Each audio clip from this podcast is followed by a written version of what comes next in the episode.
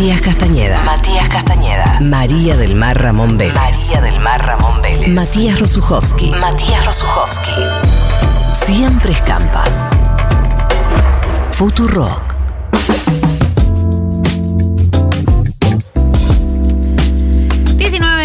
Uno literalmente después de la tormenta. No, se largó de vuelta, me parece. ¿Ah, se largó? Sí, ah, sí. bueno, después de una tormenta. después de una tormenta, eh, antes de otra, ya está en los estudios de Futurock, sentado acá con nosotros, nada más y nada menos que el mismísimo Fabián Casas, Bravo. poeta, narrador, ensayista y periodista Hola. de Argentina. ¿Cómo estás, Hola, Fabián? ¿Cómo estás? Bien. Bienvenido. Bien. Se vino con unas botas. Sí, porque está lloviendo. Bien para, para la lluvia. Sí, sí, para la lluvia. Lo tengo hace mucho.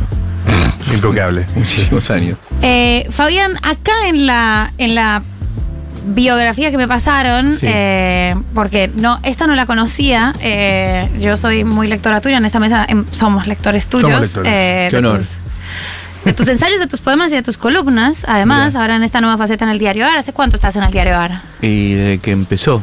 ¿Un año largo o No, dos, dos años? años, ¿no? Dos Me años. parece. ¿Dos años ya? Me parece que sí, ¿eh? Debe ser dos años. Mira. ¿Sabes que viste el tiempo? Yo no. Mucho el tiempo no lo, no lo manejo. Manejo el espacio. O sea, me acuerdo dónde suceden las cosas físicamente, pero no cuándo. Pero creo que hace dos años. Viste que el tiempo no existe, existe el espacio. Qué lindo eso. Ah, bueno, empe- empezamos. Empezamos con la entrevista. Muy bien. Es una teoría perfecto. insostenible, ¿no? Te agarra un, un físico y te dice que sos un tarado, pero bueno, uno por eso no, no, no es la filosofía, vos podés eh, decir cualquier cosa. Freestyle. Sí, es un freestyle. Perfecto. Y so- desde la filosofía desde, y desde la poesía, puedes decir de la cualquier poesía- Ahí sí, y más de- que y de más. la poesía más, claro, de la poesía más, pero viste, yo iba en un auto con un amigo y mi amigo me dijo un día, mira, en esta plaza mi, mi papá me traía cuando yo era chiquito. Y yo dije, ¿cuándo fue? No, no sé. Claro. Pero la plaza la, se Pero la plaza está ahí, claro, espacio como- estaba, pero claro. cuándo había sido no sabía, ¿viste? No, no podía fechar. Claro. Y es que todo también eh, hay algo de lo visual, ¿no? Sí, Las fotos, tiene los que ver- ojos. tiene que ver con que el espacio, el, el tiempo es medio como más una fábula. Y el, y el espacio es algo que, está, vos te recordás los lugares, ¿viste? Claro. Esto, recordás el dónde estuviste, cómo era, ¿no? Como, bueno, cuando estoy en las clases le digo bastante a las alumnas y a los alumnos que cuando escriban piensen en el olor de los lugares, ¿viste? ¿Viste? Hay, hay mu- hay muchos relatos que no tienen olor, ¿viste? Total. Y que tiene que tener olor y que tiene que tener también tacto, ¿viste? Por ejemplo, hay una canción hermosa de Caetano Veloso que está creo que en un disco que se llama Libro, donde él habla del placer del fumador, pero no solamente por fumar, sino el placer táctil de tocar el paquete de cigarrillo. Bueno, está bueno que también cuando leas un texto sientas el placer táctil de cosas, ¿viste? Si no es como que no, no tocas, no lees, no pasa nada. Bueno, de hecho, eh, hay un escritor, creo que creo que es, es algo que decía, no me acuerdo cuál, pero que lo cita Andrés Felipe Solano, que es un colombiano, eh, en una crónica en la que en, en los dos- los 2000 él tenía que dejar de fumar. Ah, no, no tenía que dejar de fumar. La crónica era, era una época en la que se usaba mucho ciego por 24 horas, ¿no? Esa, esa especie de, de- Sí. de crónica. Y él decía en esa crónica que no le provocaba fumar y citaba a este escritor porque si no podía ver el humo eh, sentía que se perdía el 90% de, Sí. de la gracia. Claro, eso decía Fowell, un escritor aquí que decía que Ahí va. que seguramente mucha gente eh, si que si no hubiera, no, no podrías ver el humo la gente no fumaría no que era como ver el salir ver salir el humo más allá del placer que te puede dar el fumar pero ver que algo que era nada se convierte en humo eso es lo que producía que la gente fumara viste ver ¿no? esa parte esa cosa no como convertir de la nada algo que está pasando Bueno, la pregunta inicial, eh, y ya que, ya que eh, te referiste a Folkwill, un poco como cuál es el, ese camino generacional eh, de los escritores argentinos, porque acá en esta biografía es generación del sexo en la Argentina. eso es, me parece un error de un error de Wikipedia una broma alguien que hackeó Es, una, es, un, ha- Me lo- es un hack de, Wikipedia, lo- porque yo nunca lo había visto. Me lo dijeron muchas veces eso. Supongo que el sexo nos atraviesa a todos, Claro. ¿no? Según Simon. Eh, casi- eh, pero me parece que es eso, porque en realidad lo que dice en Wikipedia antes de eso, decía, me causó gracia porque me lo dijeron hace poco. Eh, lo que dice en Wikipedia es la generación del 90. Y alguien lo hackeó y puso la generación del sexo. podés, hackear Wikipedia. Yo Bueno, dije- pensá, por ahí está mejor la generación del sexo. Por la- ahí sí, por ahí que la generación del 90, ¿no? Eh, la generación del 90 fue una generación, pensá que es la época de Menem, Claro. ¿no? Eh, Después post, post Malvinas. Eh, y hubo como una también, bueno, los 80 fueron repotentes acá en términos de produ- producciones de artistas, tal, paracultural, Total. ¿no? Empezaba- empezaban, a- estaban tocando los redondos, eh, con, una, una con una posición autogestiva que fue muy potente en ese momento, ¿viste? Eh, en los 80, bueno, en cho- 82 Guerra de Malvinas, no podías cantar en inglés, después vino Sumo y una banda muy muy muy potente, aurática, que cantaba en cualquier idioma, ¿no? Eh, el cantante en vez de tener pelo largo era pelado, la bate- en vez de tener una- un hombre en la batería al principio tenían una mujer, era muy potente. Sí. Y los 80 y los 90 para mí fueron momentos eh, mucha gente los demoniza porque bueno, porque fue el liberalismo y fue tremendo, pero también para mí fue una época de mi, mi juventud y fue, fue muy potente, muy muy como se dice epistemológica, aprendí un montón. Hablabas de lugares que Sí. registrás y que recordás. Sí, Eh, ¿Tenés algunos de esa época que te hayan marcado? De los Que hayas ocupado, sí, en esa Y la casa de Daniel Durán, por ejemplo, que es un amigo poeta mío, era un lugar donde nosotros estábamos, pasábamos muchísimo tiempo porque él era el único que tenía un trabajo fijo, entonces nos podía mantener, todos los demás teníamos trabajos aleatorios, eh, y después de las 6 de la tarde íbamos todos a la casa de él y nos quedábamos hasta el otro día. eh, y, también tengo muchos recuerdos de tener una vida peripatética, en el sentido, siempre asocio, viste, la idea de que no, yo, yo no, no com- eh, como que no, no eh, lo- lo- las cosas que pienso, si no las pienso caminando, desconfío bastante de cualquier cosa que no se me ocurra caminando. Sí. Me gusta mucho caminar, ¿viste? Como, viste que, bueno, es algo bien típico, porque en la filosofía los diálogos platónicos están caminando, siempre, ¿no? Es de la vía peripatética, eso es caminar. Ajá. Y, y yo caminaba mucho con mis amigas y amigos con los que hacíamos una revista de poesía y caminábamos por toda la ciudad y tomábamos la ciudad a cualquier hora. ¿Viste? Éramos, viste, era joven, podías no dormir, a veces no dormíamos. eh, y, y hablábamos mucho de poesía y de zonas, de lugares a los que queríamos ir, ¿viste? Y, y la idea de ir caminando era también un poco esos trancos sintácticos que tenías de caminar, también te hacían ensayar. Porque ahí empezás a hablar, como, ¿qué te parece tal disco? Y me parece tal cosa, ¿qué te parece clics modernos, por ejemplo? Claro. ¿Qué ¿Por qué te parece? Y bueno, ¿qué pasó en ese disco? Bueno, y García hizo un poco lo que, lo que proponía Jane Joyce, que era silencio, destierro y astucia, en el final del artista adolescente. Entonces él se va, se va, acá estaba en el 82, está tocando, ¿no? En, ¿cómo se llama? Eh, saca eh, Yendo de la cama al living, que es un tema que, que de alguna manera se anticipa a lo que va a hacer después, se va a Nueva York. Una bolsa de plata, no tiene mercado pago, va con una bolsa de plata Sí. entre- golpea, no le quieren abrir, muestra en, en la, en la disco, en, la- el estudio que quiere grabar y le abren porque muestra que tiene una bolsa de plata. Y ahí Ujú. Y hace clics. contrata a Joey Blan y hace clics modernos y eh, bueno, nosotros debatíamos, ¿qué, ¿qué tiene clics? ¿Por qué es tan potente en ese momento? Hay algo de la de, mm, de estar caminando en movimiento que se combina, ¿no? Total, estar cambiando el escenario con el pens- pensamiento. Y pensá que a Nietzsche se le ocurrió la idea del eterno retorno mientras caminaba con una chica alrededor del lago Silvaplana. Estaba Mm. caminando y se vino una, una de las ideas más, más, más complejas y más extrañas de la filosofía para mí. Por ¿Cuál? otros por ahí es una boludez. La idea del El eterno retorno. del igual. Porque ¿qué es ¿cuál es el eterno retorno? ¿Que vamos a vivir, por ejemplo, todo lo mismo otra vez como si fuera un multiverso de Marvel? ¿O en realidad es que hay lo que vuelve constantemente no es precisamente nuestra subjetividad ni nuestra singularidad, sino lo que el ser puro en el cual nosotros nos encarnamos? ¿O es un recurso moral para decir que como todo se va a volver a repetir, trata de hacer las cosas bien porque cuando se vuelva a repetir eso no te condene. O sea, tiene algo también en el fondo porque Nietzsche leía a Schopenhauer y Schopenhauer leía a la filosofía oriental. Tiene algo del karma, el mito del eterno retorno. Es un, si vos te lo pones a estudiar, mm, nadie lo define. Eh, me encanta porque los conceptos de Nietzsche, la filosofía para mí es puro concepto. Y los conceptos de Nietzsche son, eh, no se tranquilizan nunca. Cuando un concepto se tranquiliza, de alguna manera pierde su potencia.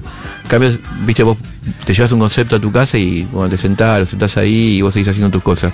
Pero si tenés un concepto que no se tranquiliza, eso te está todo el tiempo poniéndote en estado de presente. Eh, Para vos es importante caminar, ¿no? Las Sí. ideas, eh, si no suceden caminando, no, no son confiables. Sí, Eh, desconfío bastante. Como estoy, Está bien, ban- banco a full, eh, apoyo, apoyo. Pero eh, vos también sos un tipo de muchos amigos, eh, y sobre todo como, o, o una exposición muy constante de, de las amistades, ¿no? Y ciertas amistades polirrubro, músicos. Sí, sí, tengo, tengo el don de, de- de- Tengo la bendición de tener un montón de amigas y amigos. Con respecto a esto, ¿cómo te sentís y cómo, como cuánto le asignás a la interlocución eh, en, en toda tu obra? ¿Ese diálogo para vos es importante, es fundamental? No es mi obra, para mí en la vida lo, lo- mucha gente quiere tener dinero en el banco, yo quiero tener amigos y amigas. No, no tiene no tiene punto de comparación, no, no es no, no es algo, es como la, la la amistad en carne y no desencarne, es como esa especie, son como esos sistemas que de alguna manera canalizan la electricidad y lo, y lo viste, esos, todos esos lugares, esos bloques de electricidad, donde se, la- po- grados potentes de electricidad se metabolizan, Mm. viste, porque si no existe eso, volamos todo por el aire, por la electricidad es algo, bueno, para mí la amistad tiene que ver con e- es eso, viste, es un, es un, es una cosa esencial en mi vida y me parece que es algo de lo que más cuido, viste, cuidar a tu amiga, a tu amigo, eh, eh, ser, tener eh, amigos que a su vez no te hagan el diario de Irigoyen, o sea, que te digan la verdad, Claro. que no te, viste, una cosa es tener amigos y otra cosa es tener el palco de Diego. Bien. El palco de Diego era, viste, Una cosa es tener entorno, digamos. Claro, el Otra cosa es el tener entorno, claro, el esa, palco- esa en idea. El palco de Diego eran toda gente que saltaba con Diego y le decían. Que Está todo genio. bien. Claro. Y Charlie García también tuvo eso, ¿viste? Porque él Total. pudo haber seguido un camino y siguió el camino del divismo, que es un camino, el, cabi- el camino del divismo es malísimo, pero pensá que en Click Moderno se le decía, no te olvides que yo soy igual que vos, vos sos igual que yo. Ahí no estaba en ese camino. ¿Y- Claro. ¿Y, cuándo es el quiebre para vos? El eterno principiante. ¿De Charlie? Sí. No tengo ni idea, pero se quebró en algún momento. En algún momento fue para otro En vez de decirte te quiero, te dice te quiebro. Claro. Yo te quiebro mucho. Pero eh, me parece que en la amistad lo que estábamos hablando es, es como esencial que, que vos, eh, por ejemplo, por el entorno, viste, Maradona era la persona que más gente tuvo alrededor. Claro. Y, ter- y su último entorno era un baño químico. Fue muy desgraciado, ¿viste? Entonces me parece que hay que cultivar una amistad de verdad. ¿Y cómo haces para, eh, o sea, ya que es un tema en el que en el que pensás tanto, y justo es un tema en el que estábamos, del que estábamos hablando, Sí. eh, ¿cómo es ese, ese, ese, bancarse la, la honestidad, ¿no? ¿Cómo se construye esa red de, afecto para el caso? ¿Cómo, cómo se, cómo, cómo se logra ser par todo el tiempo? Es algo que en lo que vos debes pensar mucho. Vos mostrás que me parece que está bueno tener un estado de disponibilidad para que la otra persona pueda decirte lo que piensa de verdad. Entonces, si vos tenés un estado de disponibilidad, cada uno tiene. Hay días en que tenés más o menos, ¿no? Tampoco viste que soy Krishnamurti. Claro. Pero me parece que uno genera un estado de disponibilidad donde las personas eh, que están con vos y que son tus amigos saben que pueden decirte. También es su verdad. Pero que por lo menos te pueden decir, mira, a, a mí me ayudó un montón que tus amigos, mi pareja, te digan, viste, che, esto no, esto no lo haga. Tu pareja también tiene que tener algo, tiene que ser tu amiga también. ¿Viste? Ah, eh, O tu amigo, ¿no? Che, esto no lo haga, o fíjate esto, pensá esto, o que te ayuden a pensar de otra manera. Está bueno eso, ¿viste? Que te abran, que te, te abran la, la, la, ¿cómo se dice? La percepción para que vos puedas eh, salir un poco de, de, de- de pensar sobre vos mismo todo el tiempo, ¿no? Como una- nosotros tenemos de que nos levantamos, viste, si nosotros pudiéramos mirarnos y pasar, viste esa luz que estaba en las discotecas, que era una luz blanca, entonces se veían todas las pelusas, ¿te acordás de eso? ¿Se acuerdan? Sí. Si nosotros pusiéramos, pa- apagáramos todo y pusiéramos esa luz, no sé si es luz blanca o luz negra, ¿eh? Lo que veríamos es que todos abajo del, del brazo tenemos un libro, todos lo tenemos. Es el libro del terror que nos dieron cuando éramos chicos, ¿viste? Y lo llevas así todo el tiempo por la calle, todo lo tenemos. Y ese libro lo sacás y lo lees y lo tenés que tratar de reescribirlo y convertir ese de terror en aventura, ¿viste? Y, o- y aprender a pasar páginas de largo, Mm. ¿viste? Y, y con, qué lo, con quién lo haces, a quién se lo comentás, quién te ayuda, tus Bien. amigas y tus amigos. O sea, estás hablando de, de- de nuestros miedos, digamos. Sí, sí, sí. Nuestros traumas. Un libro que te dan cuando sos chiquito. Mm. Todo lo tenemos. Soy- me- Qué viste- nervios, ¿eh? Viste que hay una cosa para la mesa que para enseñarte a cocinar, eh, a comer, modales de mesa te ponen dos libros acá abajo Sí. para que vos no le empu- no hagas así. Sí, no use los codos. Claro, ¿eh? pero todo lo que tiene que ver con los modales de mesa, la ortografía, todas esas cosas la- eh, son eh, panópticos de control. Porque, por ejemplo, te dicen, vos tenés que levantar la cuchara hasta acá para comer bien y vas a Tailandia y el rey de Tailandia, yo estuve ahí y comencí. Sí, o en India con La las India manos. con las manos. Oye, y en, y en, y en Marruecos. Entonces, ¿qué, qué, es- para, ¿qué significa en realidad? Bueno, son panópticos de control y la, a veces la ortografía también son panópticos de control, ¿no? Que donde te controlan, ¿no? Te, te- se, se organizan para controlarte. ¿Tenés linda letra? Perdón, me dio curiosidad. Tengo una, mira, cuando era chico tenía una letra muy mala que ca- estaba en caída. Ajá. Pero se entendía. Y ahora tengo una letra como de médico. No. A veces me pasa que hago anotaciones y después cuando quiero volver a leer no sé qué puse. Lindo eso. ¿eh? Sí. Em, mencionaste un, bastantes, un, un par de anécdotas de, de Charlie, mencionaste también a Sumo y a, y a Luca. Eh, ¿Vos eh, cómo te llevas con, con la música? ¿Es algo que es muy importante para sí, vos? sí, me encanta, ¿no? me parece increíble. Sí, sí, escucho. ¿Caminás escuchando música? No, pero escucho música todo el tiempo, o sea, me siento a escuchar, soy de la, una generación analógica Sí. que se sentaba a escuchar música y que también, no sé cómo será ahora con Spotify, pero... No tenés Spotify. No, no, ¿No? pero no, no. ¿Discos escuchás? Escucho CDs. Sí, sí, sí. Sí, en un momento tuve discos, pero los discos quedaron en la casa de mi papá y los tienen mis hermanos.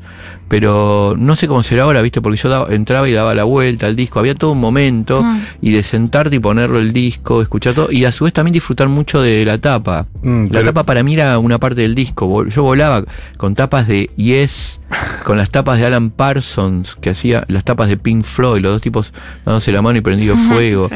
Eh, tapas que eh, podría escribir ensayos. Hay un, hay un disco de Vicentico que tiene una tapa donde Gaby está sosteniendo un perro, por ejemplo, con un, un ovni atrás. Y yo escribí mucho sobre esa tapa porque fue una tapa que me convocó.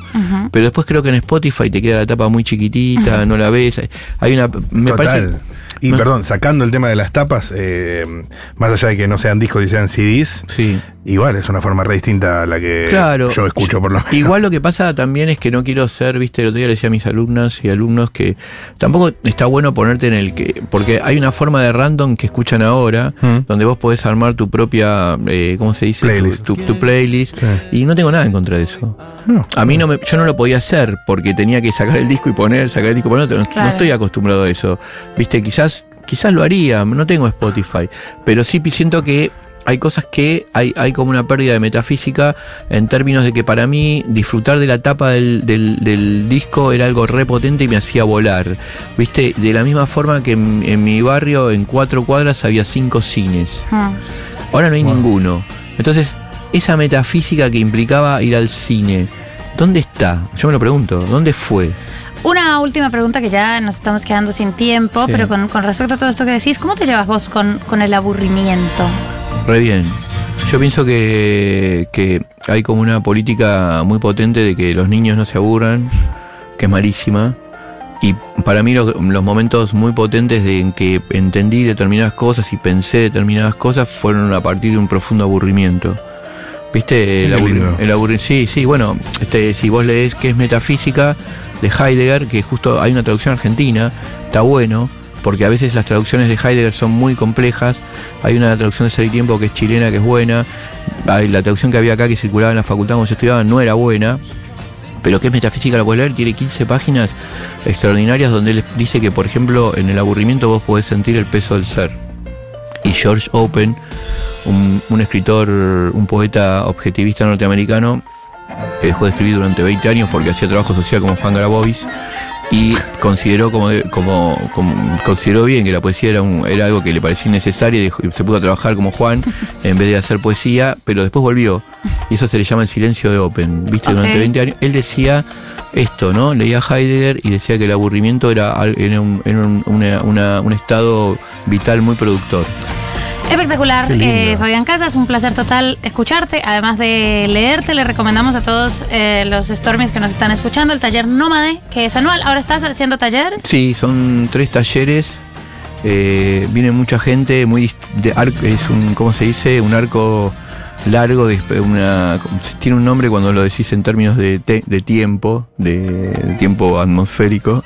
Eh, hay, hay gente de todo tipo, que Bien. se cruzan de todas las edades, de todas las... Lindo eso. Y eso es muy potente, sí. Y gen- gente muy humilde, muy buena onda. Me dejaste con ganas de aburrirme. Qué lindo aburrirse. Una semanita aburrido. Espectacular, espectacular. Eh, esto es todo en Después de la Tormenta. Sigue marcar como leído. Nosotros nos vamos, pero eh, los dejamos con la programación de Futuro, que hoy está de cumpleaños. Vamos a celebrar este cumpleaños tan emocionante. Estuvieron en la producción Julián Ingrata y Rocío Méndez. En los controles, Pau Artiuk y Matullo, que nos volvemos a encontrar mañana. Mua. Besitos. Chao,